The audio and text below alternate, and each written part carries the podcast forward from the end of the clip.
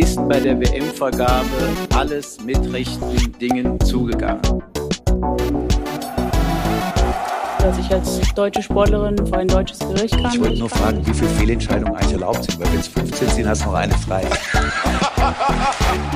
Da muss man aufpassen mit dem, was man sagt, was man schreibt und wie man das rüberkommt. Vor drei Tagen zu Katar und dann ist das Interview Ich möchte vielleicht in diesem Zusammenhang mal daran erinnern, an Artikel 1 des Grundgesetzes. Die Würde des Menschen ist unantastbar. Hallo, liebe Freundinnen und Freunde des Sportrechts. Ich darf euch heute begrüßen zur 22. Folge von Liebling Wosmann. Nach gut zwei Monaten sind wir endlich mal wieder vollzählig zu viert.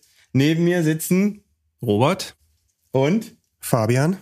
Etwas weiter weg ist heute Christopher. Äh, ja, äh, wo bist du äh, gerade, Chris, und warum eigentlich? Äh, aufgrund äh, terminlicher Verpflichtungen äh, remote zugeschaltet aus dem Büro nach einem Gerichtstermin. Das ging leider nicht anders heute. Alles klar, schön, dass du dabei bist. Und ich bin Holger. Ja, in den letzten Wochen ist viel passiert im Sport und besonders im Fußball. So haben wir nicht nur den alten deutschen und neuen deutschen Meister sowie die Auf- und Absteiger der Profi-Ligen gefunden, sondern dürfen uns sogar endlich mal wieder über einen deutschen Europapokalsieger freuen. Ja, die Eintracht hat es auf furiose Art und Weise geschafft, diesen Titel ausgerechnet in dem Jahr, in dem der große Held von damals, Jürgen Grabowski. Ja, nicht, nicht einschlafen hier. Ihr werdet dabei sein, ja? Sind wir doch. Äh, gestorben ist, nach 40 Jahren wieder ins Herz Europas zu holen. Wir, gratuli äh, wir gratulieren der Eintracht zu diesem sensationellen Erfolg und freuen uns auf die Champions League mit euch. Ähm, und ich natürlich freue mich sehr, auch in der kommenden Saison wieder die Gelegenheit zu haben, mit Union international äh, zu fahren, was mindestens genauso sensationell ist wie der Triumph der Eintracht. Und am 20. Juni geht's ja schon weiter. Da starten die Bundesligisten äh, in, in die Trainingslager. Aber jetzt ähm, direkt äh, zum Sportrecht und unseren Themen heute. heute. Ähm, zum einen reaktivieren wir unsere Rubrik Kai aus der Kiste mit dem aktuellen Phänomen der, der Platzstürme in Europa. Äh, sprechen wir kurz drüber. Dann äh, geht's um ähm, die, das Urteil des OLG Frankfurt in der Sache ähm, Felde beziehungsweise Behrens. Äh, hieß sie nach der äh, Heirat Behrens? Oder nee, sie hieß erst Behrens und jetzt heißt sie Van Jetzt der Velde. heißt sie Felde, okay. Van der Velde. Van der Velde Tillmann gegen den Deutschen Volleyballverband. Ähm, und deswegen sehen wir auch mal weg vom Fußball wieder hin zu den Olympischen Spielen und eben zum, zum Volleyball. Ähm, und ein weiteres Thema ist dann der Fall Lotka, der von Hertha BSC zum BVB gewechselt ist, was mittlerweile feststeht. Äh, die Clubs haben sich geeinigt. Wie es denn aussieht mit, mit einseitigen Verlängerungsoptionen, um die es hier geht, das wird uns äh, gleich oder nachher Chris äh, erläutern.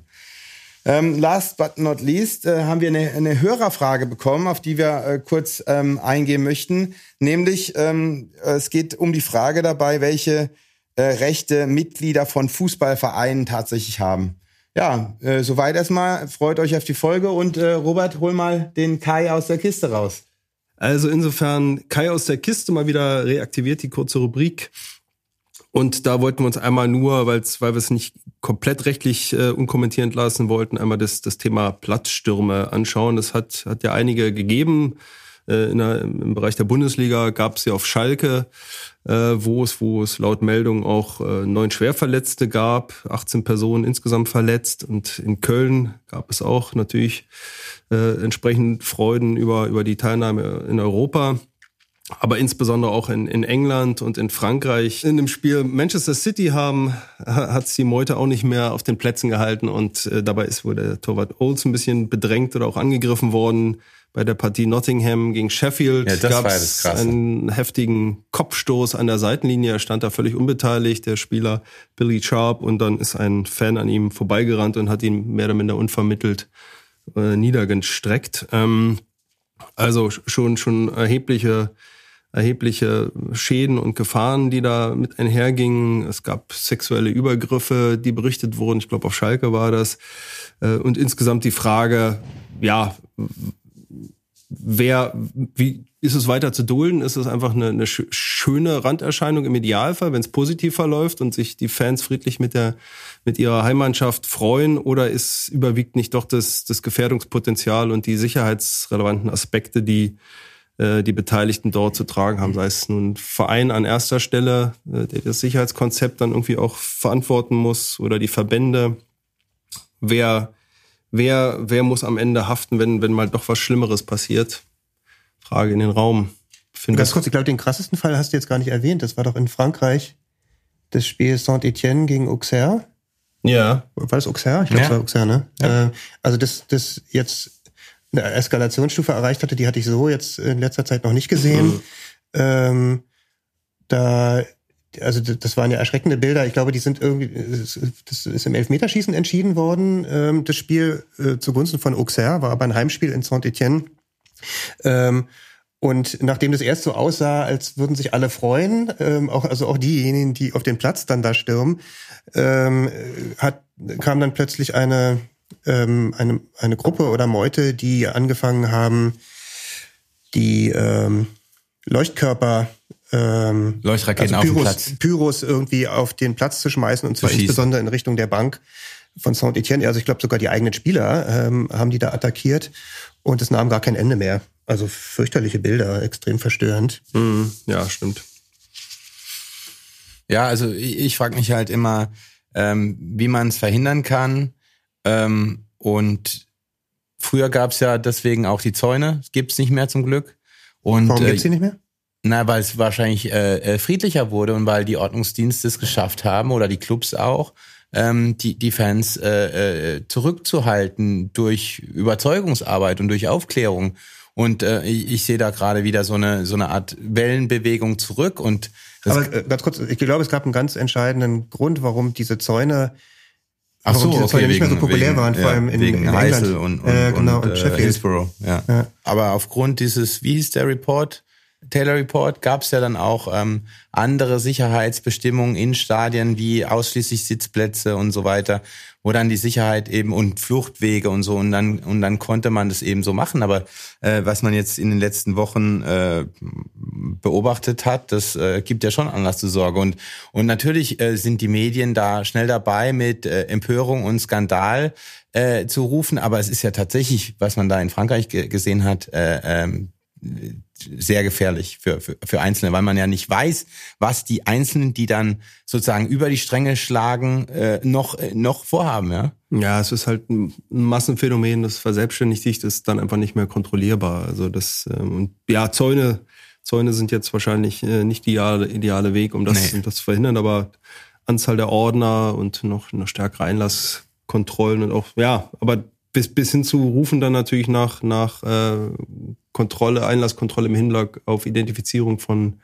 von Fans. Aber das, das sind einfach nur Themen, die man, die, die wir jetzt nur mal kurz, äh, die wir auf dem Schirm haben, die, glaube ich, wo sich eine Diskussion in, schon auch noch entfachen wird. DFB und DFL haben sich, haben sich ja auch schon geäußert, dass sie das als gefährliches, als, als Gefährdungspotenzial erkannt gesehen haben und wird zu schauen sein, wie man, wie man damit umgeht und wer dann letztlich äh, dafür die Verantwortung, in die Verantwortung genommen wird. Also, Also es scheint ja auch fast so wie zum guten Ton jetzt zu gehören, dass man das macht. ne? Es gab irgendwie ein Spiel, der passiert ist, dann gab es noch eins und dann gab es immer weitere Vorfälle. Also so ähnlich wie es in anderen Wellen, ich meine, Pyros war eine Zeit lang, es ist jetzt was anderes, aber auch das war in Wellenbewegung, gab es eine Zeit lang sehr viel mehr, dann ebbt es wieder ab und das scheint hier jetzt leider auch so zu sein, nur dass das Gefährdungspotenzial hier noch um ein Vielfaches höher ist. mhm. Ja, ich denke mal auch, dass die Überlegungen oder Rufe nach, nach einem Sportstrafrecht oder nach einer Verschärfung äh, strafrechtlicher Sanktionen oder, oder eines Sonderstrafrechts für ähm, Delikte, die im Stadion begangen werden, geben wird. Ich war da immer, immer kein großer Freund Aber von. braucht man das wirklich? Also Ja, das ist, das ist ähm, ein berechtigter Einwand, ob man das braucht, aber ich denke mal, dass die Rufe danach dann wieder lauter werden. Das glaube ich auch. Ja. Ich wüsste aber auch nicht, dass das, ich meine, mit dem Existieren, ich meine, es ist ein klassischer Hausfriedensbruch, es ist einfach nur ein Verfolgungsthema. Also wenn, aber ich denke auch, dass diese, also die, die, die Anzahl, mit der das jetzt europaübergreifend äh, stattgefunden hat, ist schon, ist zumindest, ist mir, kann ich mich nicht in, in Jahren davor erinnern, dass das in der Häufigkeit aufgetreten ist. Ja, über die und- Ligen hinweg. Und, und zu- zumal, ähm, also ähm, Platzsturm erinnert mich immer an 27.05.19 Aufstieg Union. Ich war dabei, es war Freude pur, alle haben sich gefreut und es waren ein, ein friedlicher, schöner Platzsturm, ja. Und dass es aus der Emotion heraus passiert und dass es auch möglich ist, finde ich gut. Aber wenn man jetzt aus Wut einen Platzsturm macht oder jetzt die St. Etienne-Fans äh, ähm, aus Enttäuschung Leuchtraketen auf die eigenen Spieler schießt, dann ist, dann, dann ist es halt beyond allem, was, was, was toler, tolerierbar ist. Mhm.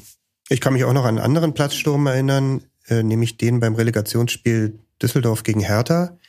Der, der hatte noch die Besonderheit, dass er stattfand, bevor das Spiel überhaupt abgepfiffen wurde, weshalb das dann nochmal an, an den sogenannten grünen Tisch ging. Ähm, und die Frage war, ob das Spiel deswegen wiederholt werden muss, weil glaube, der, ähm, der Schiedsrichter hat dann unterbrochen und hat die Spieler nochmal für drei Minuten aufs Spiel geschickt, um dann die Nachspielzeit noch zu Ende zu bringen. Und es fehlte damals irgendwie ein Tor für Hertha und dann konnte man darüber diskutieren, ob die dadurch durch die Unterbrechung jetzt irgendwie benachteiligt wurden. Mhm. Ähm, aber ja, so ein Platzsturm, finde ich, hat eben immer nicht nur diese, diese positive Komponente der, der Freude, ähm, denn die hat es auch meist nur für die Mannschaft, die dann, die dann da gewonnen hat. Ja, und, und, für die Unterlegene ist es schon äh, entweder, entweder eine Benachteiligung oder ähm, ist es auch irgendwie, finde ich, nicht möglicherweise nicht so ganz fair, ähm, ähm, dann da vor deren Augen da, äh, da so ausgelassen zu feiern. Und es, es, es kann halt immer eben leicht ins es, ja, es, es schlägt dann um. Es in kann Gewalt abdriften. Ja, es muss ja nur Einzelne und dann hat. verselbstständigt sich und dann ist es eben eine bedrohliche Situation für die, die, die Unterlegenen, die jetzt da mit hängenden Köpfen auf dem, auf dem Platz stehen. Und dann, dann gibt's halt mal die Ohr, Ohrfeige im Vorbeilaufen, im, im, im besten Falle. Und im schlimmsten Falle passiert mehr. Also insofern, irgendwie muss man mit dem, glaube ich, mit dem Thema, Thema umgehen und ja, die juristischen Fragen und verbandsrechtlichen Fragestellungen sind natürlich vielfältig. Also, aber ich glaube, dabei wollen wir es belassen, oder? Ja. Dann äh, gehen wir nahtlos äh, zum Thema Volleyball über, ja. Mhm. Ähm, wer möchte in die Sache einführen? Fabian, glaube ich, ne? Ja, ich kann es mal probieren. Also Hintergrund ist, es gibt ähm, ein, ein Volleyballteam bestehend aus Kim van de Velde, die vormals Behrens hieß, bis sie geheiratet hat, und ähm, Sinja Tillmann. Die beiden waren glaube ich, in, in den Jahren äh, 2018, 2019 sehr erfolgreich ähm, und ähm, in der Weltrangliste das am besten platzierte deutsche Duo oder deutsche Team. Und ähm, die, die beiden haben einen Rechtsstreit losgetreten, äh, beginnend vor dem Landgericht Frankfurt und das ist dann bis zum OLG Frankfurt gegangen. Ähm, und wurde, wurde dort jüngst entschieden. Und zwar ähm, haben sie auf Schadensersatz geklagt gegen den Deutschen Volleyballverband. Äh, und warum haben sie das? Äh, weil sie vom Deutschen Volleyballverband für äh, verschiedene Turniere, internationale Turniere, nicht nominiert wurden, obwohl sie zum Zeitpunkt der Turniere erwiesenermaßen jedenfalls äh, der Weltrangliste nach das beste deutsche Team waren. Das beste deutsche Beachvolleyball-Team. Ne? Also zwei Personen äh, aus zwei Personen besteht so ein Beachvolleyball-Team für die, die sich da nicht so auskennen sollten. Ähm, warum ist das überhaupt so passiert? Äh, das liegt daran, dass der Deutsche Volleyballverband ähm, Kraft seiner Satzung ähm, selber bestimmen kann, welche Teams er zu den Turnieren schickt. Und dann gibt es eine bestimmte Höchstzahl an, an, Teams, die er da mitschicken kann. Und, ähm, ähm, und der Verband, der ähm, hat dann da be bestimmte Auswahlkriterien gehabt, ähm, ähm, nämlich äh, wurde, glaube ich, danach entschieden, ob diese, diese Teams Mitglieder des Nationalteams waren oder eines sogenannten Perspektiv Perspektivteams waren, also Perspektivspielerinnen, äh, wo die Zulassung nach sogenannten Entry Points ähm, ja, be beurteilt wird oder entschieden wird. Ähm, und diese, diese Entscheidung, die trifft der Verband einmal jährlich und da waren jedenfalls die beiden Spielerinnen Vandefelde und Tillmann nicht mit dabei. Und ähm, die äh, und sie haben jetzt geklagt, äh, weil sie wie folgt argumentiert haben, ihnen sei ein Schaden dadurch entstanden, dass sie an internationalen Turnieren nicht teilnehmen können. Dadurch seien ihnen Antrittsgelder entgangen. Ja, und den Anspruch haben sie versucht, äh, zunächst vom Landgericht äh, äh, Frankfurt durchzusetzen. Ähm, und das, das ist ihnen sogar gelungen. Also in erster Instanz ist ihnen der Schadensersatzanspruch zugesprochen worden.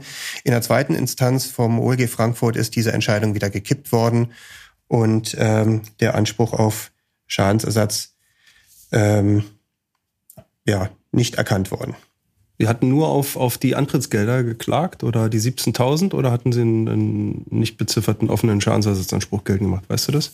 Es ging um, um 17.000 US-Dollar ähm, und zwar in Form von Startgeldern, die Mhm. ihnen also in jedem Fall zugeflossen wären, hätten sie denn teilgenommen. Und es ging, Wäre wär, ja, wär auch schwer. Ich meine, ansonsten hätten sie, also bei nur zur Erklärung, irgendwie auf offenen Schadensersatz würde man unter Umständen vielleicht eine Mindestsumme beziffern und sagt, also die 17.000, die möchten wir in jedem Fall haben und dann aber nach oben offen, weil sie eben argumentieren könnten, äh, entgangener Gewinn, ähm, wobei das diesen dem, dem Beweis dort zu führen, dass sie im Sport da sich erfolgreich durchgesetzt hätten, äh, dürfte anders als zum Beispiel im normalen Wirtschaftsverkehr, wo es eine gewisse Wahrscheinlichkeit dann immer gibt, dass wenn ein Unternehmen am Wirtschaftsverkehr in seiner üblichen Form teilnimmt, auch äh, ein belegbarer entgangener Gewinn dann irgendwie äh, erzielt worden wäre. Den Beweis hätten sie wahrscheinlich äh, ohnehin nicht führen können im, im Verfahren. Deswegen nur meine Nach nur Nachfrage. Mhm, richtig, ja, das wäre ausgeschlossen gewesen, das nachzuweisen. Es sei denn, sie hätten irgendwelche Sponsoring-Verträge noch, die. genau, also das klar, die Bezifferten, die dann Die irgendwie davon abhängig davon nicht irgendwie dann mit, deshalb gekündigt wurden, weil sie nicht an den Termin, an den Turnieren teilnehmen, das, das wäre dann auch ein klar zurechenbarer äh, entgangener Gewinn gewesen, ja. Und im Immaterialgüterrecht, äh, äh, Schadensersatz wegen immaterieller Schäden ist da aber auch ausgeschlossen. Auch da müssten sie also Das wäre, glaube ich, schwer nachzuweisen, welcher Schaden da entstand. Also Image-Schäden Ja, meinst genau. du jetzt. Ähm, schwierig. Ja. Also, dass, dass dein Image jetzt leidet, und zwar in einer Weise, dass dir finanzielle Einbußen entstehen, weil du da nicht teilnimmst, ähm, wäre schwer nachzuweisen. Also wirklich allenfalls im Hinblick auf Sponsoringverträge, die deswegen gekündigt worden wären, ähm, oder Sponsoringverträge, die deswegen nicht zustande gekommen sind. Das ist dann wohl alles. Aber was als Abzugsposten ja zu berücksichtigen wäre, ähm, da weiß ich aber nicht, ob es eingestellt wurde. In die äh, Klageforderungen wären ja die Kosten, die sie gehabt hätten, also Reisekosten und so weiter. Die müsste man ja eigentlich auch in Abzug bringen dann. Werden, werden die nicht übernommen dann auch vom Verband? Kommt, kommt ja immer drauf an. Also äh, es kann, kann sein, dass die übernommen werden, aber müssten sie auch nicht zwingend. Okay, und äh, wie ging es dann äh, letztlich vor Gericht weiter? Erstinstanzlich ist ihnen der Schadensersatz zugesprochen worden durchs Landgericht Frankfurt. In der zweiten Instanz ist er ihr ist er ihnen nicht zugesprochen worden. Ähm, da gab es dann noch so zwei, zwei Prüfungsschritte, die, mit denen sich beide Gerichte befassen mussten. Und zwar zum einen ähm, die Frage, ob, ähm, ob das Landgericht äh, oder ob die, die Zivilgerichte jetzt hier überhaupt entscheiden können. Ähm, das ist die erste Frage. Und die zweite Frage ist, wie dann in der Sache zu entscheiden ist. Bei der ersten Frage spielt ähm, mal wieder, wir sind ja im Sport, eine Rolle, ob nicht ähm, die, äh, die Schiedsgerichte oder die Schiedsgerichtsbarkeit hier angerufen hätte werden müssen. Es gibt nämlich eine Schiedsvereinbarung, ähm, die die Athleten mit dem Deutschen Volleyballverband schließen, ähm, als Bedingung dafür, dass sie dort ähm, an internationalen Turnieren teilnehmen können. Ähm, und äh, wie wir das schon aus vergangenen Fällen kennen, unter anderem beim Fall Pechstein, ist dann die Frage, ähm, ob diese diese Schiedsvereinbarung Vorrang hat. Ähm, dazu müsste eine wirksame Schiedsvereinbarung geschlossen worden. Und das war nach Auffassung des OLG Frankfurt nicht der Fall. Man, was, was schaut man sich dann an? Man, man schaut sich bei diesen Schiedsvereinbarungen an, ob sie von ihrer Struktur her ähm, äh, gewährleisten, dass da eine unabhängige Instanz entscheidet. Ähm, und hier gab es insbesondere deshalb Zweifel an der Unabhängigkeit wegen der Zusammensetzung des Schiedsgerichts. Das Schiedsgericht sah die oder die Zusammensetzung des Schiedsgerichts sah nämlich unter, unter anderem vor, ähm, dass Mitglied des Schiedsgerichts jemand ist, der gleichzeitig ähm, Vorsitzender des Verbandsgerichts des DVV ist. Ähm, der wäre dann zudem auch Schieds, äh, Vorsitzender des Schiedsgerichts gewesen. Ähm, und man hat diese, man hat da gesagt, na die Person steht dann doch aber sehr im Lager einer Partei. Ähm, und ja, wir Juristen wissen alle, da kriegt man dann ähm, mindestens ein unschönes Bauchgefühl, äh, wenn man vor so einem, vor so einem Spruchkörper dann ähm, sitzt und, und da entschieden werden muss. Und deswegen hat das Gericht gesagt, also paritätisch war zu befürchten, dass der DVV dort einen, ähm, ja, einen unzulässigen Einfluss nehmen kann auf die Entscheidung. Mhm. Ja, und zur Frage, ob ähm, wie in der Sache entschieden wurde, Holger.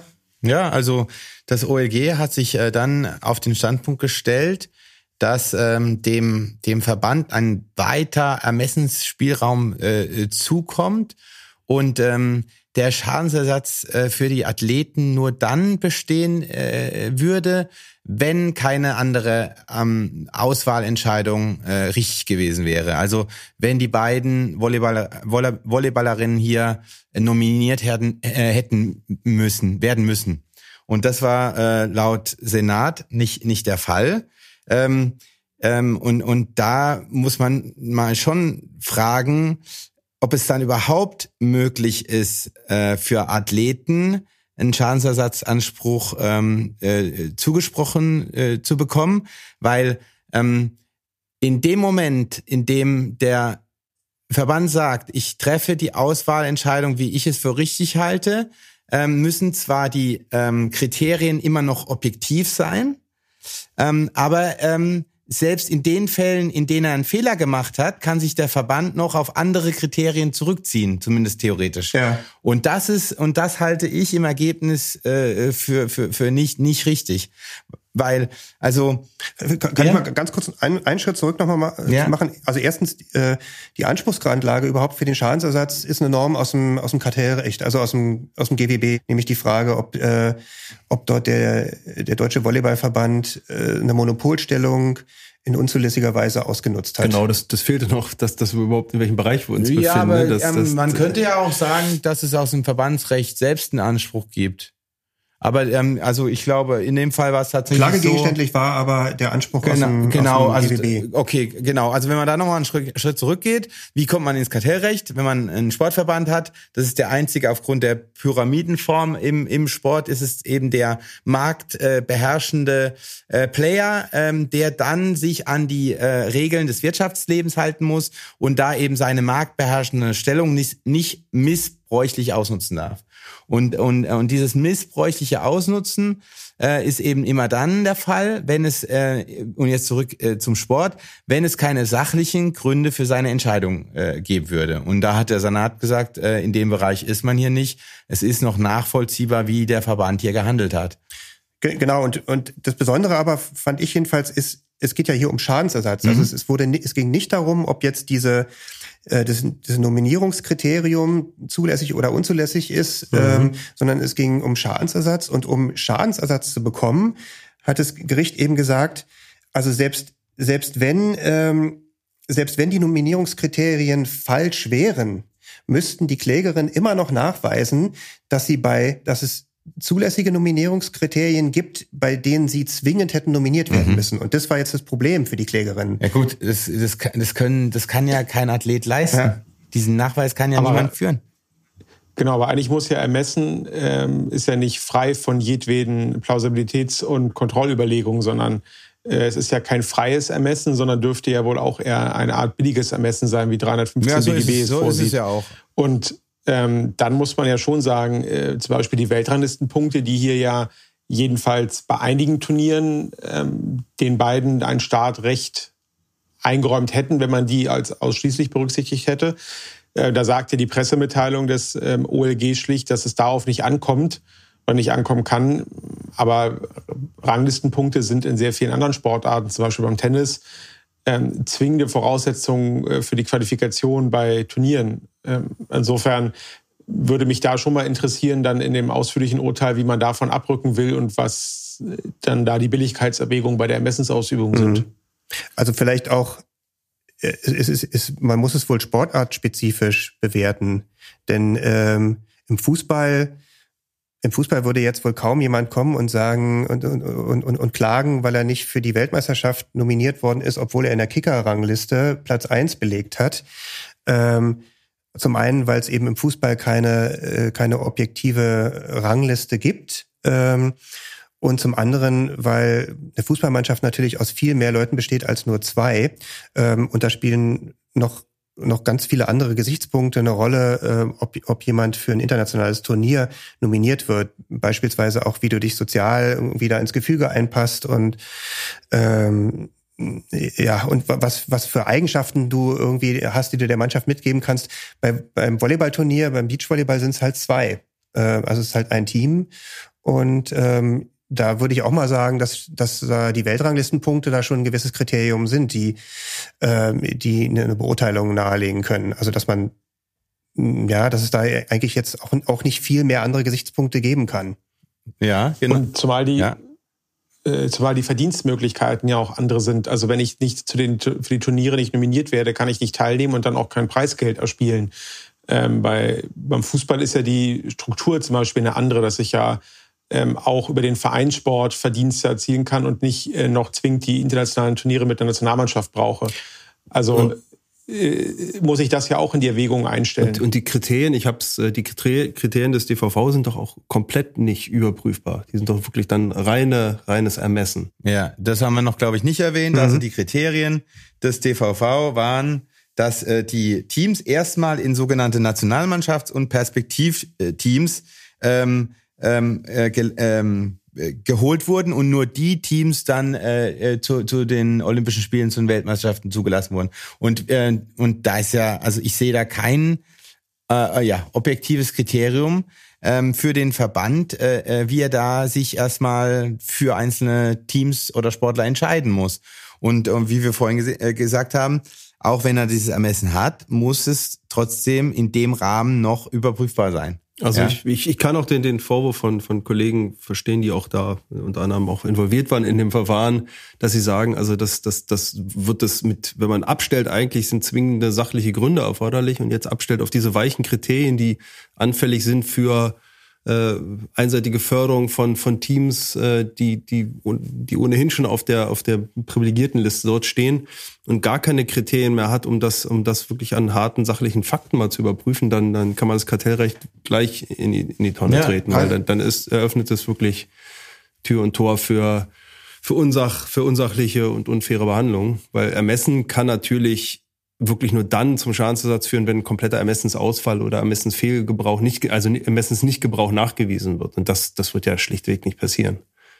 Trotzdem komme ich nochmal auf den Punkt zurück, dass ein Verband natürlich schon in der Lage sein muss, auch eine, ähm, eine autonome Entscheidung zu treffen, wen er, wen er für solche Turniere nominiert, unter dem Gesichtspunkt, ähm, was denn, welche Besetzung denn maximalen Erfolg verspricht. Genau, Ähm, aber das ist quasi als sachliche, objektive Grundlage auf erster Stufe bräuchte man ja dieses Kriterium. Und dann auf zweiter zu sagen, aber menschlich passt es halt irgendwie nicht. Aber Genau. dass man einmal sagt, an- die harten Kriterien werden erstmal abgeklopft und dann entscheiden wir, Wenn's wenn die beide gleich gut geeignet sind, Genau. meinetwegen. Okay, hier gab es nur zwei Gesichtspunkte, die ich aufgeschnappt habe, die ich aber dadurch, dass ich jetzt kein, kein Volleyball-Experte bin, nicht, nicht so einfach bewerten kann. Es hat wohl, äh, es kam wohl in dem Verfahren eben auch dazu, dass der DVV seine, äh, seine Beurteilungskriterien erörtern müsste und da kam, zwei, da wurde unter anderem zwei Dinge gesagt. Das eine war, ähm, dass wohl bei der, bei der Auswahlentscheidung auch berücksichtigt wurde, dass die beiden Klägerinnen ähm, die Weltranglistenpunkte nicht im Team, sondern als Einzelspielerinnen auch bekommen haben. Ähm, da weiß ich nicht, ob einer von euch weiß, wie diese Weltranglistenpunkte-Ermittlung genau funktioniert. Ich kann mir das nur so vorstellen, ähm, dass man da gegebenenfalls auch, wenn man in anderen Konstellationen mal gespielt hat, dass man diese Punkte sozusagen mitnimmt in die Weltranglistenbewertung. Ähm, Muss ja, muss ja so sein. ja, gle- gleichwohl tauchen in der Weltrangliste nicht die Einzelspielerin auf, sondern tatsächlich das Team. Und Das heißt, dann ein, profitiert möglicherweise die Teampartnerin von den Punkten, die die andere Partnerin mit ja, jemand ja. anderem gewonnen hat. Das mag jetzt, äh, also inwieweit es jetzt äh, wirklich von Gewichtung ist, kann ich nicht sagen.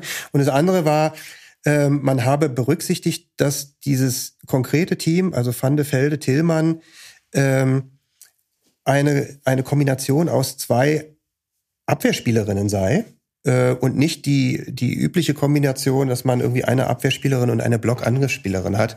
Ich habe allerdings mich bei meinem, bei meinem Kollegen Martin erkundigt, der, äh, der sehr volleyballaffin ist und, und der hielt das für Quatsch, meinte, also es ist, äh, es kann, es spielt beim Beachvolleyball keine Rolle. Wenn es ein gutes Team ist, äh, dann ist es egal, ob die eine Entsch- jetzt eine Angriffs- oder eine, Platz. Block- Ja, aber eine da, Verteidigungsspielerin ist. da will ich ihm jetzt nicht komplett widersprechen, aber ich glaube schon, dass es, es gibt ja mal äh, dann doch deutlich an den Größenverhältnissen schon erkennbar, dass es die Konstellation häufig gibt, dass eine große und eine, eine die dann die, die Blocks durchführt und eine, Ja, ich weiß, ich weiß, an wen du jetzt so denkst, so Arman Hager zum Beispiel. äh, aber ich glaube, das ist einfach nicht zwingend für, Mhm. für Ja. den Erfolg eines, eines Teams. Äh, wie auch immer, äh, der Kollege, der das Verfahren zugunsten der Sportlerin betreut hat, ist äh, Paul Lamberts. Hier schöne Grüße äh, an, der, an der Düsseldorf, Stelle. Schöne Grüße nach Düsseldorf. Und der hat ja auch einen, einen sehr pointierten ähm, Beitrag nochmal geschrieben in der FAZ, wird in, der, in den Shownotes äh, verlinkt. Und ähm, er spricht davon vom, vom Abkehr vom Leistungsprinzips. Seht ihr das im Ergebnis auch so? Also ich, äh, ich würde schon sagen, dass es ein, dass das Urteil äh, schon ein, so ein so ein äh, Beigeschmack hat, insbesondere deshalb, weil am Ende ja auch ähm, ähm, der Senat argumentiert, dass andere Auswahlkriterien wie beispielsweise Ausscheidungskämpfe ebenfalls in Betracht gekommen wären. Aber sie haben es halt nicht gemacht. Insofern ähm, finde ich das schon also für mich ist dieses Urteil nicht nachvollziehbar. Und äh, schade ist auch, es wurde die Revision nicht zugelassen. Mhm. Genau, das, das finde ich auch problematisch, weil äh, die stellen ja doch Grundsätze auf, die je nach der Ausformuliertentscheidung tatsächlich eine Abkehr vom Leistungsprinzip sein könnten. Und dann die Revision nicht zuzulassen, ja, man muss mal gucken, ob die Nichtzulassungsbeschwerde eingelegt wird und Erfolg Kann ich mir hat nicht dann. vorstellen. Ähm, aber die Annahmequoten sind ja verschwindend gering. Äh, Insofern äh, ist, das schade. Aber ich sehe es wie du, Holger. Ähm, das ist mit dem Leistungsprinzip nur schwerlich in Einklang zu bringen. Mhm. Sehe ich im Ergebnis auch so. Ich finde, das hat einen faden Beigeschmack, die Geschichte. Also gerade in dieser konkreten Konstellation. Ne? Ich würde trotzdem schon nochmal sagen, dass ein Verband auch ähm, generell ein Sportverband in der Lage sein muss, seine Nominierungsentscheidungen autonom ähm, zu treffen und, und nicht nur anhand von Zahlen und Tabellen treffen muss. Aber das hängt von der, von der Sportart ab. Ähm, und, und hier drängt es sich ehrlich gesagt auf, ähm, dass das äh, dass man die Klägerin, also dass man hätte berücksichtigen müssen, wie die Klägerinnen in der Weltrangliste platziert sind. Ähm, was übrigens dafür spricht, dass alle Beteiligten da, ähm, also jedenfalls wir und der Kollege Lambert und die beiden Klägerinnen, ähm, äh, da das richtige Gefühl hatten, ist, dass ja die Nominierungskriterien jetzt mittlerweile auch Mhm, geändert worden geändert sind worden oder sind. sie werden geändert. Und zwar nicht von Seiten des DVV, sondern der, der Weltverband ähm, hat jetzt wohl neue äh, Nominierungskriterien erlassen, wo wohl auch die Weltranglistenpunkte eine entscheidende Rolle bei spielen. Ja. Also da hat man schon Regelungsdefizit erkannt. Wobei mir jetzt tatsächlich der Punkt neu war, dass die, äh, die in der Konstellation die Punkte gar nicht erspielt haben. Das wäre schon ein Punkt, der mich, äh, da müsste man sich das, das Urteil daraufhin dann vielleicht nochmal genauer anschauen. Mhm. Wenn es dieses harte Kriterium, von dem ich jetzt ausgegangen bin, in der Form gar nicht gibt, weil die in der Zusammensetzung nicht sich so profiliert haben, sondern halt mit Einzelpunkten. Ja, wie ist es denn in der, in der Tennis äh, Doppel, äh, wenn die, wenn es da äh, Wimbledon Doppelturnier gibt und da ist äh, jetzt ein nicht eingespieltes Doppel, die antreten wollen zusammen, äh, dann werden doch auch die äh, die die Ranglisten äh, Punkte aus den aus ihren ehemaligen Doppelspielen beziehungsweise an den aus den Einzelranglisten herangezogen oder Gut, nicht? da ist es auch als Einzelsport Wimbledon möglich. Wimbledon ist ein, ist ein schlechtes Beispiel. Die, die haben äh, eine eigene ähm, Form, wie die Spieler setzen, also sowohl im Einzel als auch im Doppel. Aber grundsätzlich ist es im Tennis so, die äh, auch die Spieler aus den Doppeln sind einzeln in der Weltrangliste geführt, aber da nicht als Team, sondern einzeln mit ihren jeweiligen Punkten, die sie erspielen mit dem Partner oder mit anderen. Und in der Regel erfolgt die Setzung in Turnieren anhand der ähm, Punkte. Also die, wenn jetzt Nummer eins und zwei äh, das Doppel bilden, sind die halt auch an eins gesetzt in der Regel. Aber in Wimbledon zum Beispiel, die dürfen ähm, auch andere Ergebnisse berücksichtigen. Da gab es vor Jahren mal einen Skandal, als die spanischen Sandplatzwühler irgendwie die Position eins bis fünf gefühlt alle innen hatten, mit Ausnahme von Federer, aber dann weiter hinten gesetzt wurden, weil die halt in äh, Wimbledon immer nicht so erfolgreich waren. Im Doppel jetzt. Oder im Einzel. Äh, nee, im Einzel auch, aber die, diese, die, die Wimbledon nimmt sich Mhm. halt das Recht raus. Machen sie jetzt ja auch politisch gesehen, dass sie die russischen Sportler ausschließen, anders als andere ähm, große Turniere. Haben sie halt auch da für sich eine Einzelrolle eingenommen. aber äh, wie, wie ging das dann aus? Also die Entscheidung äh, wurde ja, ja Wurde ja, akzeptiert. genau. Ja. Klar. Okay, sehr gut. Ähm, ich würde sagen, machen Ja. äh, einen Mhm. Strich drunter und ähm, gehen über zum Thema äh, Lotka. Lotka, der ehemalige Torwart, äh, mittler, äh, obwohl, Nee, nee, doch, noch- jetzt, noch ja, ist er stimmt, wohl bei Hertha. diesen Monat ist er, ist er immer noch bei Hertha unter Vertrag. Ab dem 1. Juli dann äh, bei, äh, bei Borussia Dortmund. Ähm, Chris, ich darf äh, an dich übergeben. Ja, äh, endlich wieder Arbeitsrecht Ja, genau. im Podcast. Ähm, Endlich wieder Fußball. Äh, Ich, ich würde nur ganz, ganz, ganz kurz ähm, einführen. Ähm, Lotka war zu Saisonbeginn der vierte Torwart, meine ich, bei Hertha. Aus verschiedenen Gründen war er dann sehr schnell die äh, Nummer eins im Tor.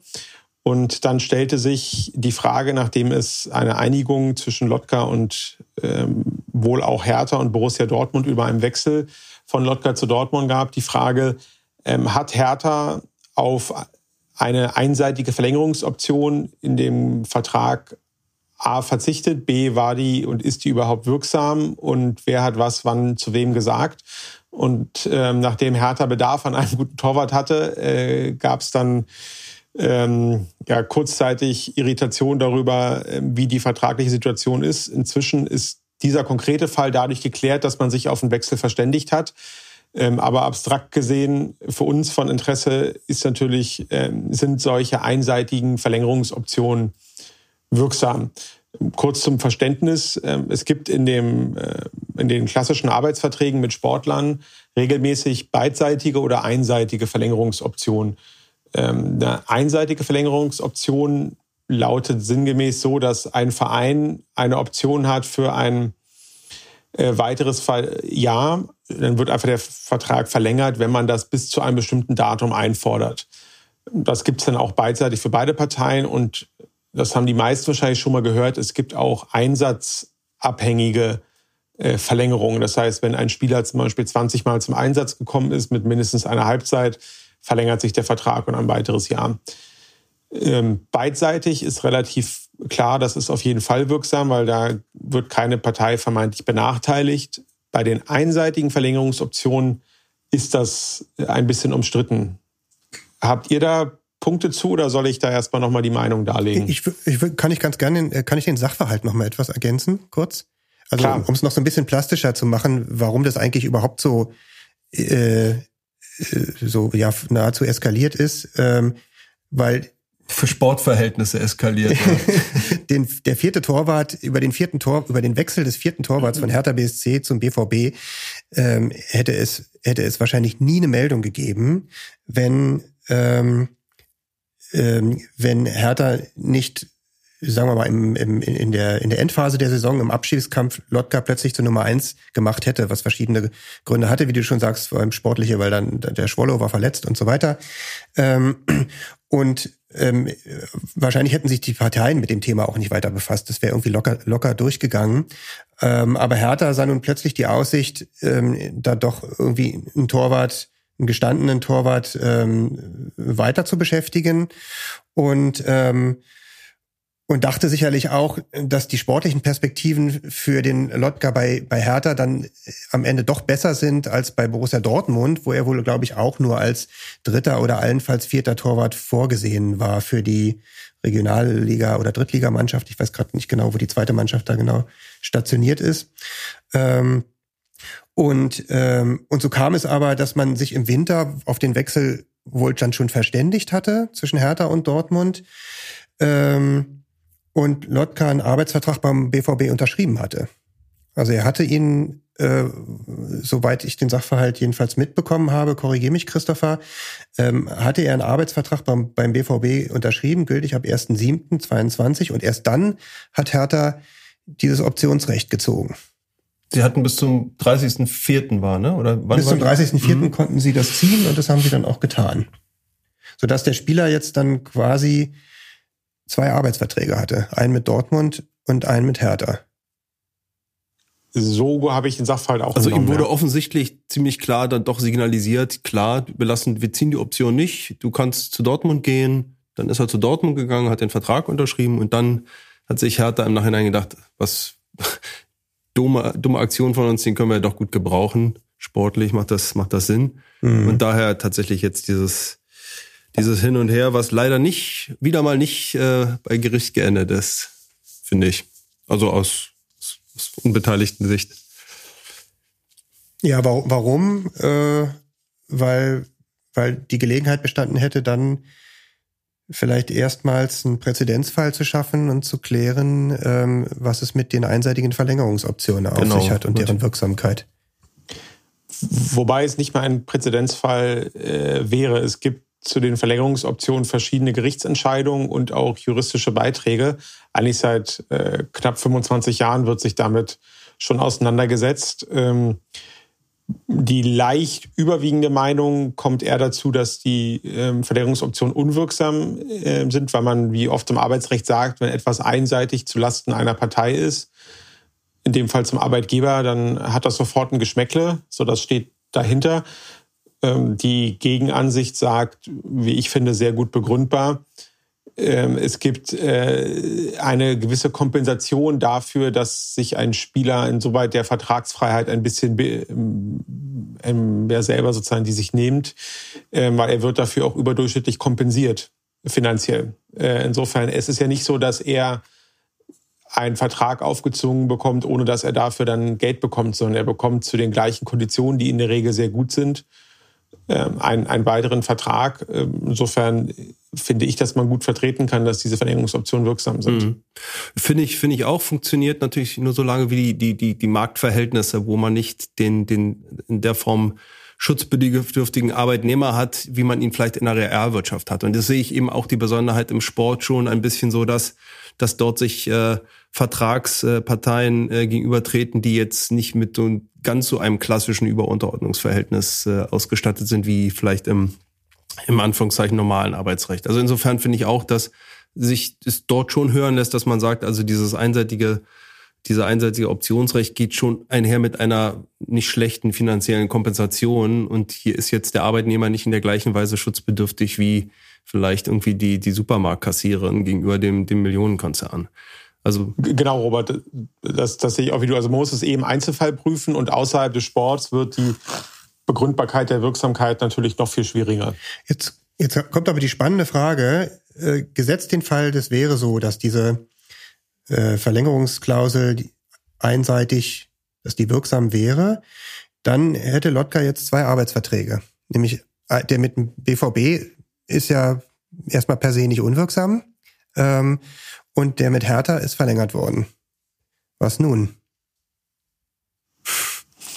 Ja gut, das kann man jetzt sehr formal juristisch betrachten. Also theoretisch kann man zwei Arbeitsverhältnisse gleichzeitig haben, äh, muss dann äh, in der Theorie halt bestimmte, äh, zum Beispiel Arbeitszeitgrenzen und so weiter beachten. Aber ehrlicherweise ist das für unseren Bereich ja irrelevant, weil es, geht um einen Fußballspieler, der halt nur für einen Verein spielberechtigt sein kann. Und die Spielberechtigung müsste freigegeben werden. Insofern hätte Dortmund das faktische Problem, dass wenn Hertha den Spieler nicht freigibt, er für Dortmund gar nicht spielberechtigt wäre.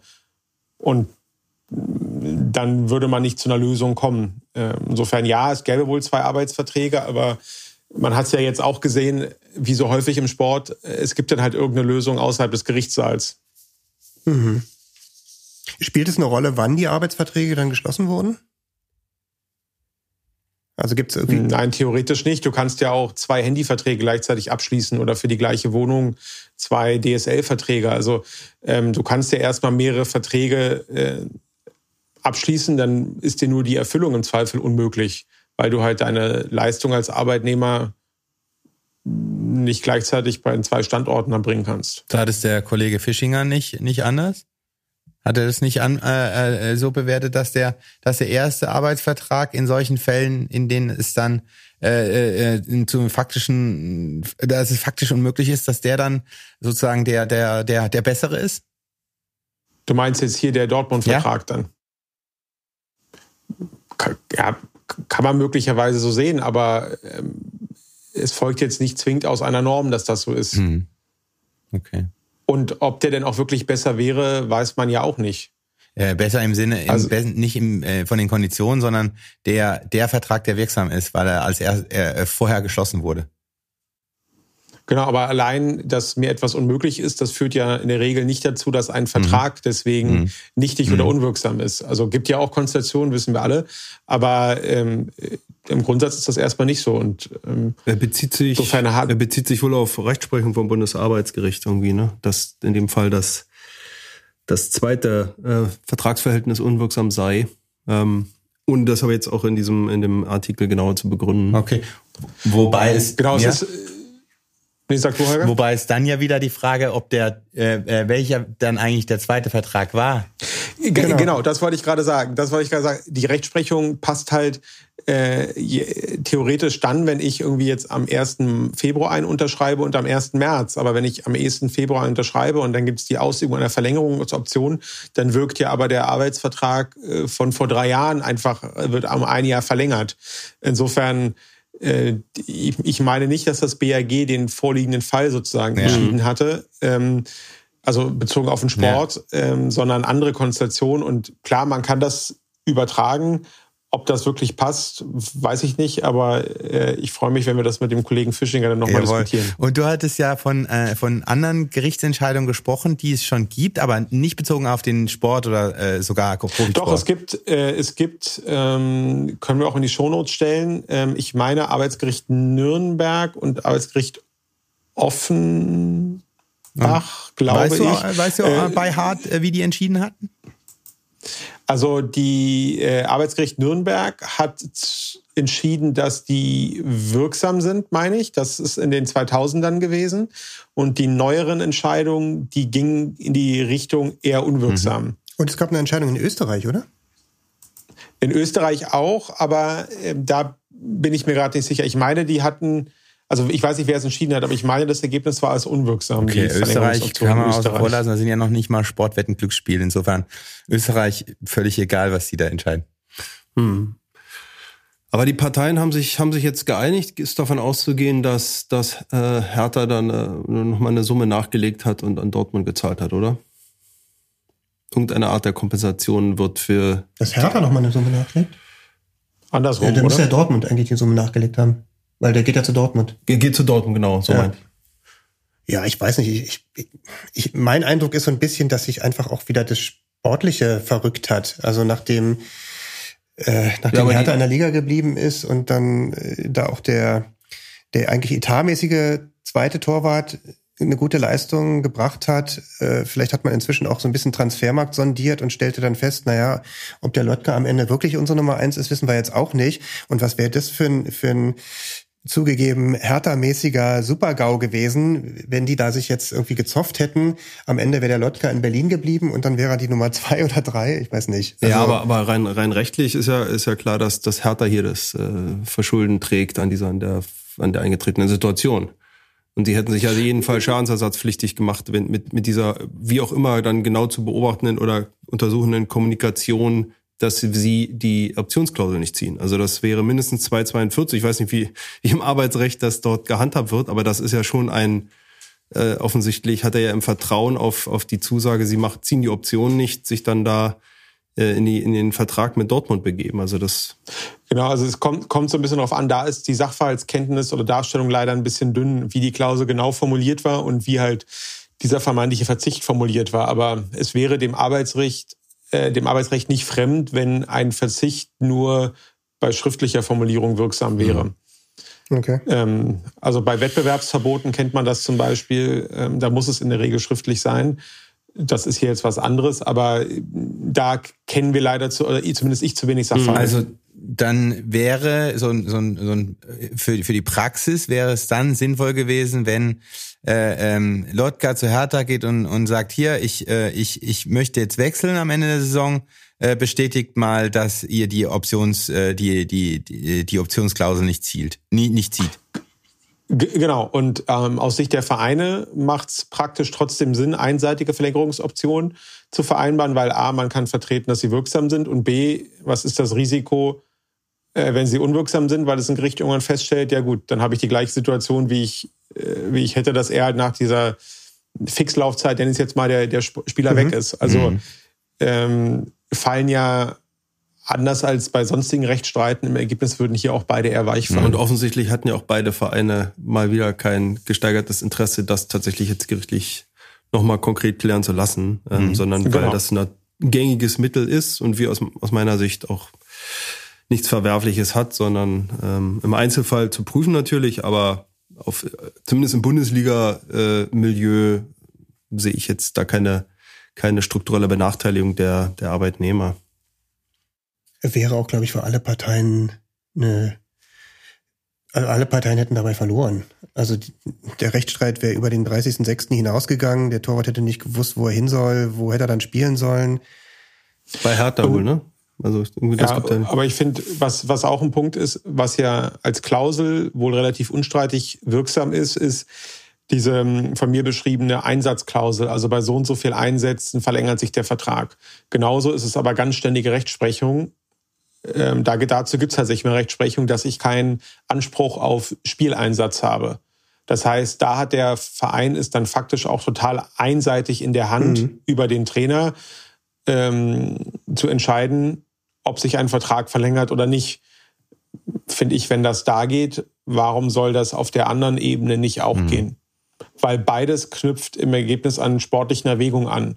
Also wenn ich, wenn der Spieler so gut ist, dass ich ihn halten will, dann würde ich ihn auch einsetzen. Auf jeden Fall Erwägungen, auf die Und der Spieler keinen Einfluss hat, genau. Ja. Genau, es sind mhm. hier, beides sind Erwägungen, auf die der Spieler keinen Einfluss ja. hat. Weil, aber gut, weil, das, äh, weil in der Praxis der Trainer dann ähm, ähm, nach Spiel 19 ähm, sagt, ich auf, auf Druck der Vereinsführung, ich setze den Spieler jetzt nicht mehr ein, weil er bei 20 Spielen, äh, weil bei 20 genau, Spielen sich der Vertrag das, automatisch das, verlängern würde. Das, das gab's ja, gab's ja auch schon. Mhm. Und ich meine, da haben sogar die EV-Verfahren auf ähm, Einsatz. Da gab es ja in Berlin, ich glaube 2014 war das. Und ähm, Leverkusen hatte doch auch, oder Lever und Hoffenheim und Bremen mit der Trainingsgruppe 2 damals und so, die hatten doch, ähm, da gab es ja mehrere EV-Verfahren bundesweit und immer haben die Spieler verloren. Ja. Wie, äh, die, die Spieler haben verloren? Ja, die Spieler haben die EV-Verfahren verloren. An der, nicht an der Teilnahme am Trainingsbetrieb dann, aber für die ja, Teilnahme am Spielbetrieb. Ja, also Trainingsbetrieb, Trainingsgruppe 2 geht nicht. Genau. Äh, Spielbetrieb schon. Na, nachzulesen auch alles ausführlich in meiner Doktorarbeit bisschen Schleichwerbung am Rande. Der Kollege äh, Schütz hat es neulich auch äh, in der Spoprax nochmal einen Aufsatz dazu. Ja, das, das wär, Stimmt, den können wir auch verlinken. Das wären auch Leistungsverfügungen gewesen dann, ne? Tatsächlich, mit, wo du dann irgendwie ein existenzielles Risiko oder sowas belegen müsstest, ne? Nehme ich an. Wenn das sich übertragen lässt aus dem, äh, dem komischen Arbeitsrecht in die, in die normale zivilprozessuale prozessuale Welt. richtige meinst, Leben. Du meinst andersrum. okay. Gut. Alles gesagt? Ja. Äh, dann noch abschließend, wir haben eine Hörerfrage bekommen, äh, leider nicht von einem Hörer mit einem Klarnamen, sondern von einem Mr. Bear. Also der kann sich jetzt angesprochen fühlen. Er ähm, hat die Frage gestellt, äh, was eigentlich jetzt ähm, der Vorteil äh, bei, bei einer Vereinsstruktur ist, welche äh, Rechte haben dann eigentlich die, die Mitglieder dieser Vereine? Und äh, es ist ein das geht zurück auf eine Folge, die wir zu dem Thema hatten. Ne? Das war also quasi eine Anschluss, Anschlussfrage zu dem, ich weiß nicht mehr, welche Folge es war, wo wir über die FC Bayern Mitgliederversammlung ja, gesprochen stimmt. haben. Das war bezogen auf die äh, JHV FC Bayern, genau. Ich glaube, es war genau. Folge 18 oder 17 oder so. Genau. Und ähm, äh, vielleicht noch mal ganz grundsätzlich, also äh, sofern der Profiklub ein Idealverein ist, was ja bei äh, Bayern auch nicht mehr der Fall ist, sie haben eine ausgegliederte AG. Also so, sofern ähm, das noch ein Idealverein ist, wie zum Beispiel in Freiburg oder bei Union Berlin ähm, oder bei Mainz, ähm, dann sind die äh, Mitgliederrechte natürlich unmittelbar und unmittelbarer gegeben, als wenn das jetzt eine, Ausglieder, eine ausgegliederte äh, Kapitalgesellschaft ist. Ähm, da gibt's dann die Mitgliederbeteiligung tatsächlich nur noch ähm, mittelbar über äh, die Mitgliederversammlung äh, eben beim Mutterverein, ja. Ähm, und in der Kapitalgesellschaft gibt's dann nur noch entsendete Mitglieder, die auf der Mitgliederversammlung des ähm, äh, Muttervereins gewählt werden und dann im Aufsichtsgremium der Kapitalgesellschaft sitzen. Ähm, und dann gibt's natürlich noch den Fall Leipzig, in dem es noch nicht mal das gibt. Ja, also da gibt's überhaupt keine Beteiligung der Vereinsmitglieder, weil es kein Verein gibt, der Mitglieder offen ist. Ähm, ganz kurz noch, äh, die wichtigsten Organschaftsrechte sind, äh, wie schon eben erwähnt, die, Mit äh, die Teilnahme an der Mitgliederversammlung und auf dieser entsprechende Informationsrechte. Man darf also mm, alles fragen, was im Zusammenhang mit den Tagesordnungspunkten äh, einhergeht, die auf der Agenda auf, als äh, Tagesordnungspunkt äh, vorher in der Einladung aufgeführt sind. Und man hat natürlich ein, ein Stimmrecht, wenn man ein ordentliches Mitglied ist. Ähm, und äh, das, das Wichtigste meines Erachtens, das Wahlrecht. Also, und da kommt es wieder drauf an, ähm, in den ausgegliederten äh, Gesellschaften ähm, hat man ja dann nur die Möglichkeit, äh, das Aufsichtsgremium äh, zu wählen, was dann entsendet wird in, das, in, in die Kapitalgesellschaft als Kontrollgremium dort. Und wenn man jetzt ähm, äh, in einem Verein äh, ist, der auch die äh, Mitglieder, äh, die, die Lizenzmannschaften noch, ähm, noch inne hat, dann ist natürlich die Frage, ob die Mitglieder einen Einfluss auf die äh, Lizenzspielermannschaft auch haben. Und ähm, das, das könnte natürlich könnte in einer Satzung geregelt sein, aber beim FC Bayern war es halt ausgeschlossen ausdrücklich. Wobei, wie gesagt, beim FC Bayern ist ja sowieso ist ausgegliedert. Aber es könnte in der Satzung eben geregelt werden. Und ähm, ähm, äh, in, einer, in einer Vereinssatzung, da kann man natürlich auch regeln, dass auch der, der Vorstand nicht direkt gewählt wird. Das haben mittlerweile äh, viele äh, Vereine im Profigeschäft so geregelt. Man kann oftmals nur das Aufsichtsgremium direkt wählen. Ja, ähm, ob das dann ein, ein, ein, ein, ein wertvolles Teilhaberecht ist, sei mal dahingestellt. Aber es ist zumindest äh, das Gremium, das dann den Vorstand bestellt, kann man, darauf hat man selbst äh, äh Einfluss, ja. Und äh, als, ja. Äh, nur als kurze Ergänzung zu dem Wahlrecht. Ähm, in der Regel geht damit dann auch das Recht, die Entlastung zu gewähren oder zu verweigern einher des Vorstandes, Ganz was genau. ähm, ja quasi in dem klassischen äh, Sportverein um die Ecke regelmäßig äh, ein Thema ist ähm, und bei größeren Vereinen es auch sein müsste, aber zumindest in der Presse nicht so häufig thematisiert wird. Ganz genau. Danke für die Ergänzung. Und mein letzter Satz dazu, ähm, vor allem verfolgt der äh, Idealverein eine nicht wirtschaftliche Zielsetzung äh, und der Verein äh, besteht unabhängig von den äh, von den Mitgliedern, von den aktuellen Mitgliedern immer fort. Also es, es findet ein Austausch an Mitgliedern auch statt und und das ist so eine Art ja Erbfolge, ja Legacy eines Vereins und und das geht äh, bei bei Kapitalgesellschaften hängt es natürlich immer von den äh, derzeitigen Anteilseignern ab. Okay, äh, ich hoffe, das äh, war äh, war ähm, äh, wertvoll für Mr. Bär. bei, bei, bei, bei Zusatzfragen äh, gern nochmal melden und äh, wir freuen uns immer über, über Fragen aus der, aus der Hörerschaft. Ja, also gerne auch mehr als nur vom Bär. ja. Ja, wir kriegen einige, aber wir können nicht alles Ja, manchmal- mathematisch ja. rein. Also, aber trotzdem Feedback äh, in jeder Form und gern auch in Frageform ist immer willkommen. Sehr gut.